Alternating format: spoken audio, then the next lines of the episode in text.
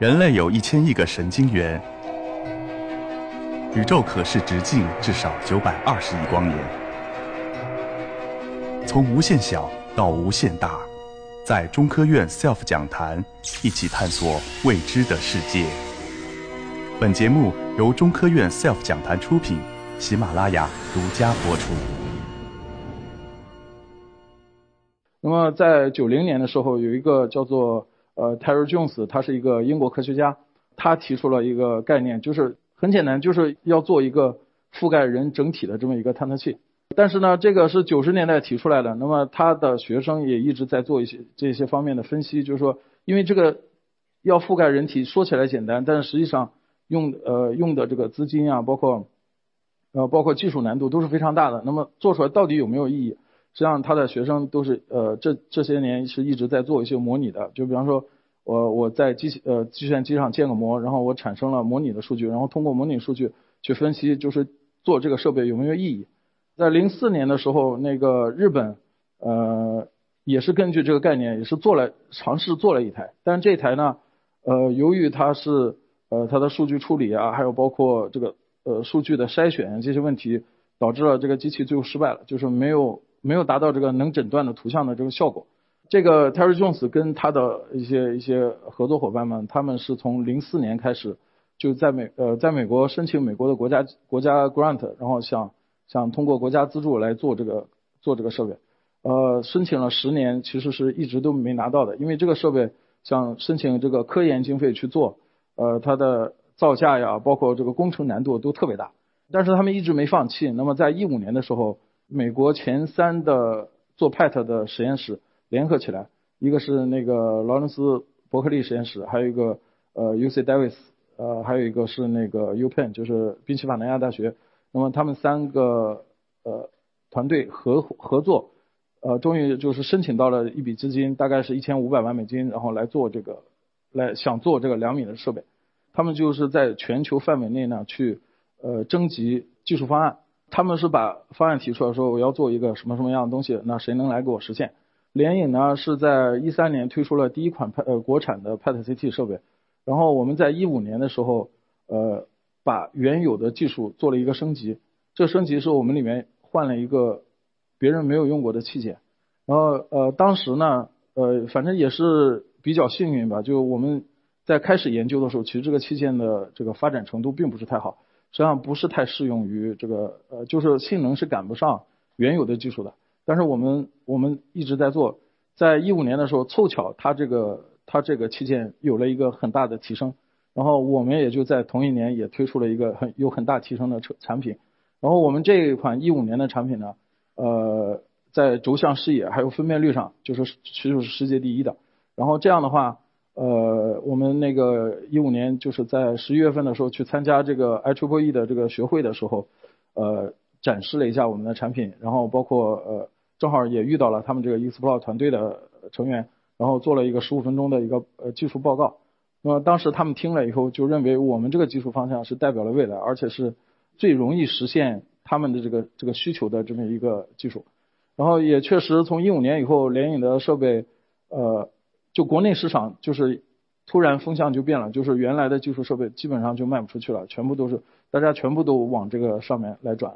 然后呢，Explore 的团队呢，在呃开完会以后，大概三个月就派了代表到中国来，然后呃对我们进行了一个呃现场的考察。当时那个会我也参加了，我们大概有呃就是不同的这个部件的负责人都要给他们讲解自己的核心技术，比方包括我做的是探测器，还有。我们的电子学，还有呃重建算法，包括软件工作流，包括甚至外观的工艺设计这些东西，我们都是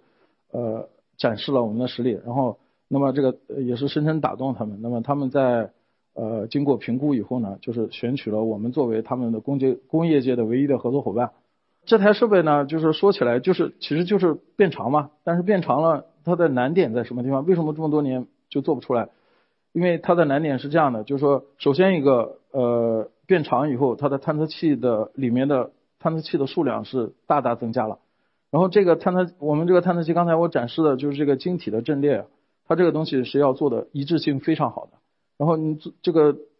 探测器多了以后，这个一致性要保证的比原来的水平要高很多。呃工艺加工精度啊，包括这个表面处理的这个细节啊，都要做得很好。另外一个呢是这个探测器这个范围扫描范围增加了以后，呃人体它是这个药物在里面是它是放的这个光子啊，它是随机的放的，就是任何方向都都是可以发光子的。那么它的入射角度什么都是有很多种角度。那么这样的话呢，呃产生的数据量特别大。然后这些数据里面呢，呃也有很多就是要经过前端要经过很严格的筛选，才能把有用的数据拿下来。那么这个海量的数据的处理是这个这个机器的一个难点。另外另外还有一个就是 PET 之所以能够诊断就是分子级别的这个功能的这个这个细节，是因为 PET 是可以做到呃定量的去看这个细胞的活跃程度的。就比方说癌症癌的细胞，那么以前我们经常说有什么良性肿瘤啊、恶性肿瘤。实际上就是因为用普通的设备是判断不出来它的活性的，而 PET CT 呢，它是可以定量，就是说，比方说这个细胞它是到了癌症的什么期，什么就是它的活跃程度异常到什么程度，都是可以有定量的去去分析的。但是呢，这个两米的设备这么长的轴向的情况下，要把在这个环里面三百六十度这个三维所有的点的地方，呃，要保证它的成像的这个这个精确度要一致性要好。那么这个也是很难实现的。时间关系呢，我就举一个例子，就是海量数据我们怎么处理。比方说我们那个一五年的那个设备，它是呃三十厘米长，那么现在这个 PET 是两米长，那么大概是六到八个机器合在一起的这么一个长度。那么理论上呢，应该是这个图上这个蓝色的三角，就是说我探测效率会提高八倍嘛，相当于如果有八个机器，每个机器它的探测效率我把它列在这儿。但实际上呢，因为这个机器是连在一起的，所有的东西是连在一起的。那么我的不同的部位，它是都可以接收到数据。那么实际上呢，它整机的探测效率是加上这些红的。那么总共就是相当于一个普通的 PET 的四十倍的这个探测效率。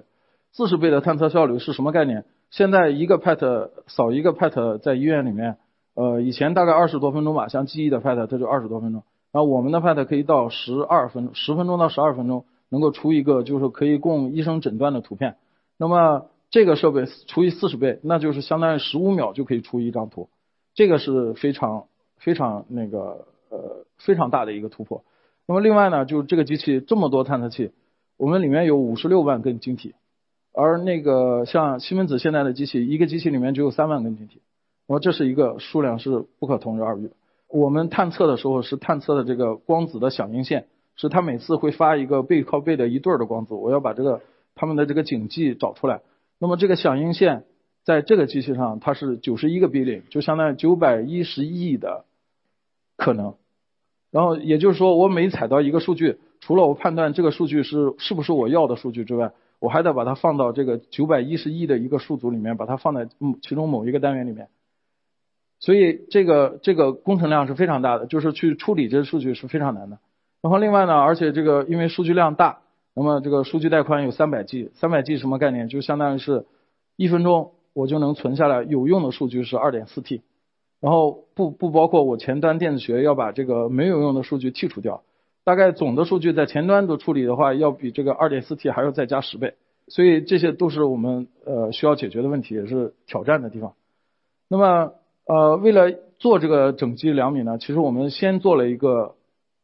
小的这个局部的，大概做了个五十厘米的，然后当时也是为了这个技术对比，其实呃，Explore 团队呢，他还就是飞利浦自己出钱也做了一台设备放在 U 盘然后它是七十厘米长的，我们这个设备做出来以后呢，呃，去放在了这个 Davis 的学校一个兽医学院里面，我们去做了一些动物的图像，然后大家拿出来图像去正面的对比，很明显就是这个我们的分辨率和这个灵敏度都是要高很多的，所以才选择的我们的技术。那么这张这这里面是第一个是我们呃装机的图，然后还有就是扫的第一例狗，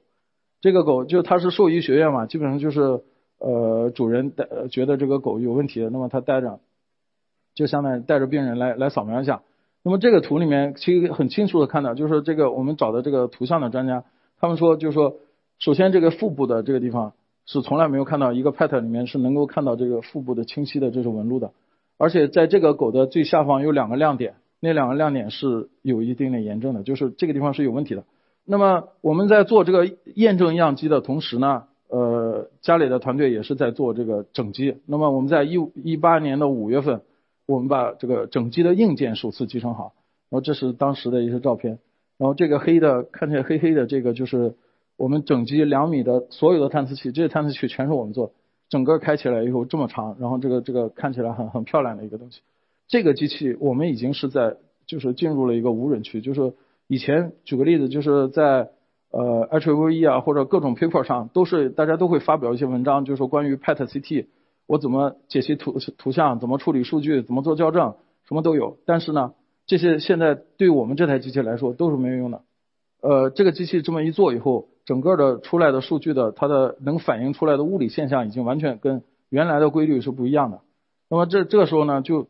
呃，就需要我们做很多实验去去就是寻找我们的校正算法，那么呃去修改原有的这个，比方说这个分辨率的处理的方法。这是我们自己还做了一个很长的这个模体，就是能保证在这个两米范围内都能扫描的一个模体。这模体里面可以灌上这个药物，然后去模拟一个人。然后他们来了也是很兴奋的，就是要非要自己亲手搬一搬。然后这个后面那个 Simon Cherry 还说，这个我搬着这个，我就像这超级玛丽搬的那个水管一样。所以就是说，他们当时还是非常兴奋的，因为特别是对于这个这个这个年纪比较大的这个就是 Terry John，他现在已经八十多岁了，他他还是从从国外飞过来，然后他看了以后，他说就是这是他的一个梦想的实现嘛。这是我我们的团队，就是整个的研发团队，呃其实大家都也都很年轻，然后那个其实不像那个呃国外的这个团队，他们经验更多，但是我们的呃好在是大家比较刻苦吧。然后也是比较勤劳，然后呃学习能力也比较强。那么我们尽了我们最大的努力，然后把这台设备研发出来。那么这个是 Science 的一个子杂志，然后呃讲述了这个 Total Body 的，就是两米两米的这个这个事情。其实这个项目是非常有挑战性，因为基本上是在无人区趟，整个项目从开始做到最后，当然基于我们原有的技术呢，呃做了三年，而且这三年在呃就是一八年的十二月份，我们是拿到了 FDA 的。FDA 就说这个设备它不是一个简单的就是研发机器，研发机器很简单，就是说我我只要搭出来就可以了。但是这个产品就是拿的 FDA 认证是标志的是可以正常的在医院里面去扫病人的，而且我们是可以在呃就可以在把它当成一个产品去卖的。这个其实还是呃这中间也有很多这个要求是很高的。这个地方就是这就回到我主题，今天我展示一个图，这个图就是全球第一张，第一个用。就是人体的实时的所有的地方，呃，能够能够全部展现的一个药物进去的一个图，这是第一次能追踪到从打进去以后，一直到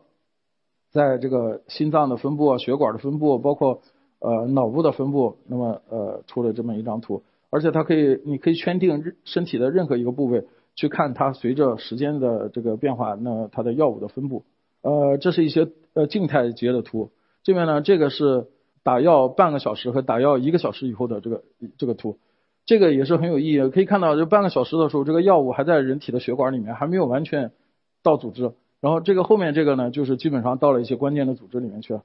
对现在的这个呃医院的这个工作流也是一个借鉴的作用，因为因为对医院来说，他可能不能等那么长时间，有的人可能打了半个小时就开始扫，有的可能打了四十分钟就开始扫，所以这个其实就是扫得太早，其实现有的设备是就看不出来。这个真正的分布是什么样子的？因为这个分布是随着时间在变化。然后另外这边的图呢，像这个腿大腿骨里面的这个可以看到脊髓，这个以前的 PET 是都是根本就看不到的。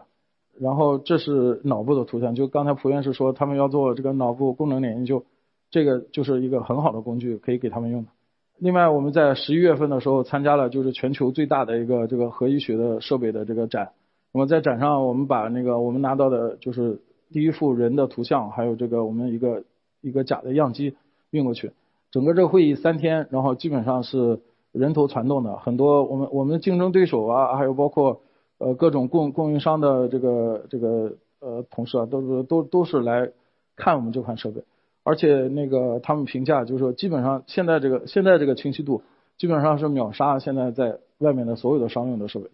然后这个是十二月二十五号的时候。这个 Physics Work 这个杂志，然后那个呃英国的一个杂志，那么它评选的就是我们是年度十大科技突破。然后呢，那还要讲一下，就这个设备不是简单的一个硬件的设备做好就行，其实后续后续还有很多工作。那我们预计三月份要把这个机器发到美国去，那么后面就是跟他们去合作开发一些应用。首先一个是这个这个图像的清晰度，你看它比这个正常的这个传统的 PET 清晰度对比度要高很多。另外呢。我们可以研制一些新药。刚才说那个葡萄糖现在是最通用的药物，但是其实我们还可以用一些别的药物来来做一些实验。比方说，呃，有的药物它可以在人体里面持续两个周。然后，如果我们这个这个机器的灵敏度比较高，我可以打一个很小的剂量在里面，这个人可以在两个周之内，他一边服药一边来做检查。我可以看到这个药物对他的这个实际的，就比方对他的癌症呢有没有作用啊？这些东西都是可以看到。另外，我们可以给病人打非常少的药就可以做实验。这个少的药呢，它的剂量就相当于我们从那个上海飞到美国的这么一个单程的这个剂量，基本上就是说。可以，可以，普通人都可以随时的做体检，都是可以的。因为我们是在做，可能是在过做一个工程化的东西。那么，但是我们是希望能够提供工具，去给呃科研也好，这个民生也好，能够让这个我们的技术能够转化成一个有意义的东西，然后能够惠及天下大众。好，谢谢大家。